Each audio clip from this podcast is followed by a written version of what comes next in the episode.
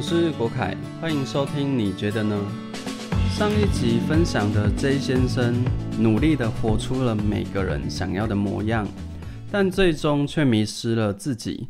在我们生活中，有多少时候，我们是为了别人的期待而活，为了还没出生就背负的责任而活？当一个乖小孩、好学生，对社会有所贡献，那自己呢？有问过自己想要怎么活吗？有试着了解过自己吗？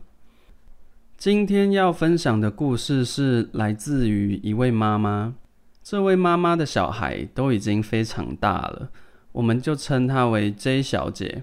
她小时候家里的环境并不富有，但至少衣食无缺。小时候她的爸爸特别严格，在那个年代重男轻女的现象还非常严重。所以，爸爸对女儿跟儿子的教育是完全不同的。儿子所接受的教育比较好，也可以拥有比较多的选择；而女儿是被教育着，女生不需要读太多书，不需要太聪明，长大后就嫁人，在家带小孩，把家照顾好。特别是在上大学时，家里的男生都到外地去读书。而他只能在离家里最近的学校就读，跟学习成绩没有任何关系，纯粹就是比较近而已。甚至那时候的想法是，女生有书读就已经很棒了。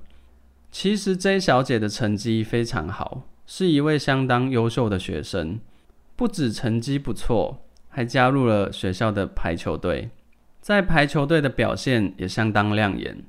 出去比赛取得了很不错的成绩，拿了一些奖牌，但这些他的爸爸都不知道，因为如果他爸爸知道了，他可能就不能继续打球了，甚至有可能连书都没有办法继续读。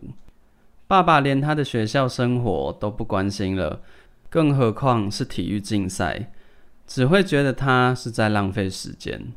所以 J 小姐在打球时是偷偷打的。每天练习完就赶快回家，这时候就很令人好奇了。练习完全身大汗怎么办？这要归功于她的特殊体质。J 小姐不太会流汗，不知道是原本就不太会流，还是为了生存所演化出来的，这就不得而知了。不过也多亏了她这个体质，让她在打排球时不会让家里的人发现。因为比赛成绩很不错，所以他也获得了不少奖牌。这些奖牌让他非常骄傲，也是他努力的痕迹。他小心翼翼地把这些奖牌藏在家里最隐秘的地方。这些小姐家里是开服饰店的，她对于服装也一直都很感兴趣，所以常常会去帮忙顾店，是当地有名的小老板。因为这小姐长得非常漂亮，貌美的外表让她也小有名气，吸引了很多男生客人想去一睹她的风采。而她的穿着也让其他女客人争先效仿。因为这小姐的存在，店里的客人总是络绎不绝，生意非常的好。生意能够这么好，除了因为 J 小姐的美貌之外，还有他对于服装时尚的嗅觉也非常强，所以总能在流行前就抢先进货，这也是他们生意如此好的原因之一。那段时间的 J 小姐虽然生活没有太多选择与自由，但至少都是做着自己喜欢的事，所以也不讨厌那样的生活。后来大学毕业了，虽然不能再继续打排球。但家里的奖牌也算是记录着那段曾经。偶尔家里没人的时候，他会偷偷把奖牌拿出来看一看、摸一摸，回忆着那段他生命中为数不多的小自由时光。之后的时间里，他很专心帮忙家里的服装店，每天的生活就是店里跟家里，没有其他生活。因为是为了家里而付出，所以他也愿意过这样的生活。时光飞逝，他也到了适婚年龄。有一天，爸爸拿着一张照片跟 J 小姐说：“爸爸已经帮她找好了对象，她就嫁给照片中的人。听到这件事后，J 小姐的世界顿时产生巨变。她不愿意嫁给一个完全不认识的人，但是父亲的话又不得不听。这样的情况让她陷入极度的痛苦中，每天以泪洗面。一个月过去，她依然沉浸在悲伤之中。直到一个人的出现，是店里的客人。他看到 J 小姐后，就开始疯狂的追求。最后，J 小姐被感动了，于是他们走到了一起。这段时间，J 小姐的父亲刚好人在国外，短时间没办法回来。而这个小伙子的妈妈又与 J 小姐的母亲熟识，所以也没有反对。交往了一阵子后，他们便步入了婚姻。结婚后，王子与公主过着幸福快乐的日子。然而，这样的日子并不存在。在那个女性地位不高的年代，结婚后婆婆并没有善待她，对她总是挑三拣四，菜煮得不好吃，哪里又没有清理干净，这些都让她生活倍感压力。她一个人在陌生的家里。感到特别的孤单与无助，想逃离的她总是会想起父母的教诲：女孩子嫁人后就要好好当一个老婆，要把家里照顾好，要孝顺公婆，厨艺也是非常重要，整理好所有的一切，让老公舒服的回家。有时候委屈一些也要忍耐，想到这些，不论多难受，她都会把所有的痛苦吞进肚子里。过了一段时间，他们迎来了第一个小孩，而这个小孩却让婆婆对她有了更多的嫌弃，因为这个孩子是一个女孩。生小孩前，只要婆婆家里的事情忙完，她就会回去家里开的服装店帮忙，因为也不远，而且那是她生活中唯一能喘息的地方，还能做自己喜欢的服装生意。可以说这是她能够忍受生活的原因，但是在生小孩后，她先生告诉她不要再去工作了，就在家好好照顾孩子。于是她放弃了她热爱的事，在家顾小孩，跟婆婆相处的时间也变得很长，连一丝喘息的空间都不给她。照顾小孩、维持家里、洗衣煮饭，还要侍奉婆婆。这一切都让她喘不过气。她想起在结婚前，因为担心被别人看见，她忍痛把所有的奖牌都丢掉，那是她最珍贵的东西。她放弃了所有，就为了听话、孝顺、结婚。没想到婚后更痛苦。她看着她的孩子，内心不由得产生了些许愤怒，因为生了这个孩子，连最后的空间都没有了。还要每天忍受婆婆的辱骂，在婆婆跟先生的要求下，他们又生了一个孩子，这次是男生。婆婆也很开心，很疼爱孙子，但对 J 小姐的态度并没有好转，而婆婆心中也只有一个孙子，这让 J 小姐很心疼自己的大女儿。过了两年，又生了一个孩子，J 小姐的先生告诉她。想要生六个孩子，孩子越多越好。但她的先生从来没有照顾过小孩，也没有关心过孩子。在她先生的世界中，只要赚钱就好，其他所有的事情都是老婆要负担的。但对于 J 小姐来说，三个孩子已经花掉她所有的力气，每天都有做不完的事，她的心力没有办法照顾这么多孩子。于是她跟先生说，她不要再生了。幸好最后先生答应了。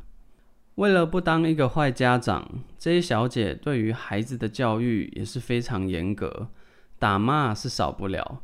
这让她的孩子对她非常惧怕。他以为那是对孩子们好，但其实给了孩子非常大的伤害。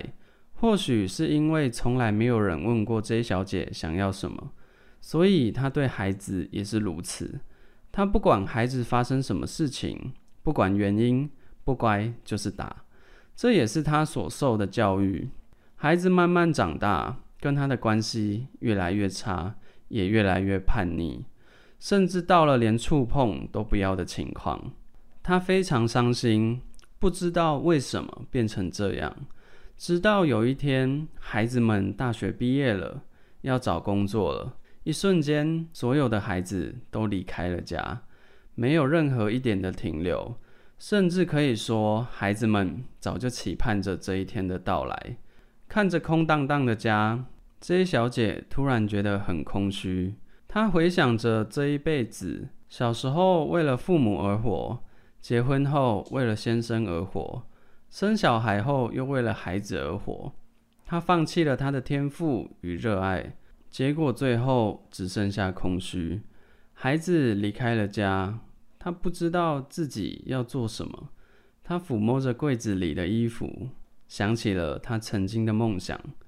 他对药品很感兴趣，想当一名药剂师。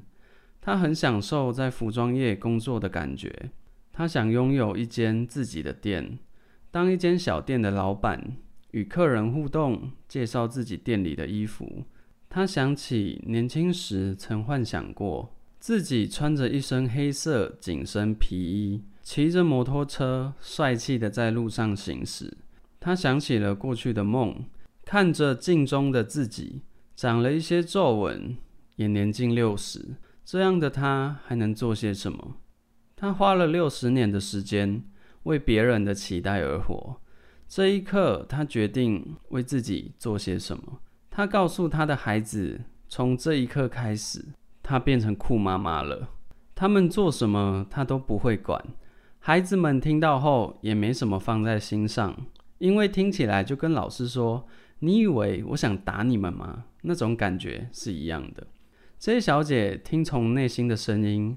买了一件从年轻就一直想买的白色皮裙，也开始学习玩手机游戏、吃饼干、吃糖果，做很多小时候被禁止做的事。她的孩子跟她一起出门时，发现妈妈好像换了一个人，变得很活泼、很灿烂，甚至还有点调皮，个性也变得温和。他们都担心妈妈是不是生病了。一开始很不习惯，但习惯后，他们的关系却慢慢变好。J 小姐不再想当一个好妈妈，她只想要好好的生活，让自己开心，不再压抑。现在的她耐心变多了，个性也变温和了，跟孩子的关系变得亲密，而孩子会做的那些叛逆的事，也渐渐都没有再做了。这是她从没想过的事。这天，她的婆婆来到家里，准备要开始挑三拣四时，这次 J 小姐决定尊重自己，她没有再接受委屈，她让婆婆知道她是需要被尊重的。说来也有趣，自从她不委屈自己后，开始尊重自己后，婆婆对她的态度越来越好了。今天的故事分享到这里。下礼拜是这个主题的最后一集，我会把这段时间分享的故事跟我的想法，在下一集中更完整的诠释。最后想问大家，现在的生活中让你最难忍受的是什么呢？难以忍受时，真的只能选择痛苦的接受，还是其实有其他选择？忍受生活或感受生活？如果是你，你会怎么做？你觉得呢？这些问题没有标准答案，也不用跟任何人报告。你可以遵从本心去回答，问问自己，仔细的去品尝、思考，找出自己才知道的答案。希望今天的分享也能让你沉浸其中。如果觉得对身边的人也会有所帮助，分享给他们。谢谢你的收听，我是国凯，下次见。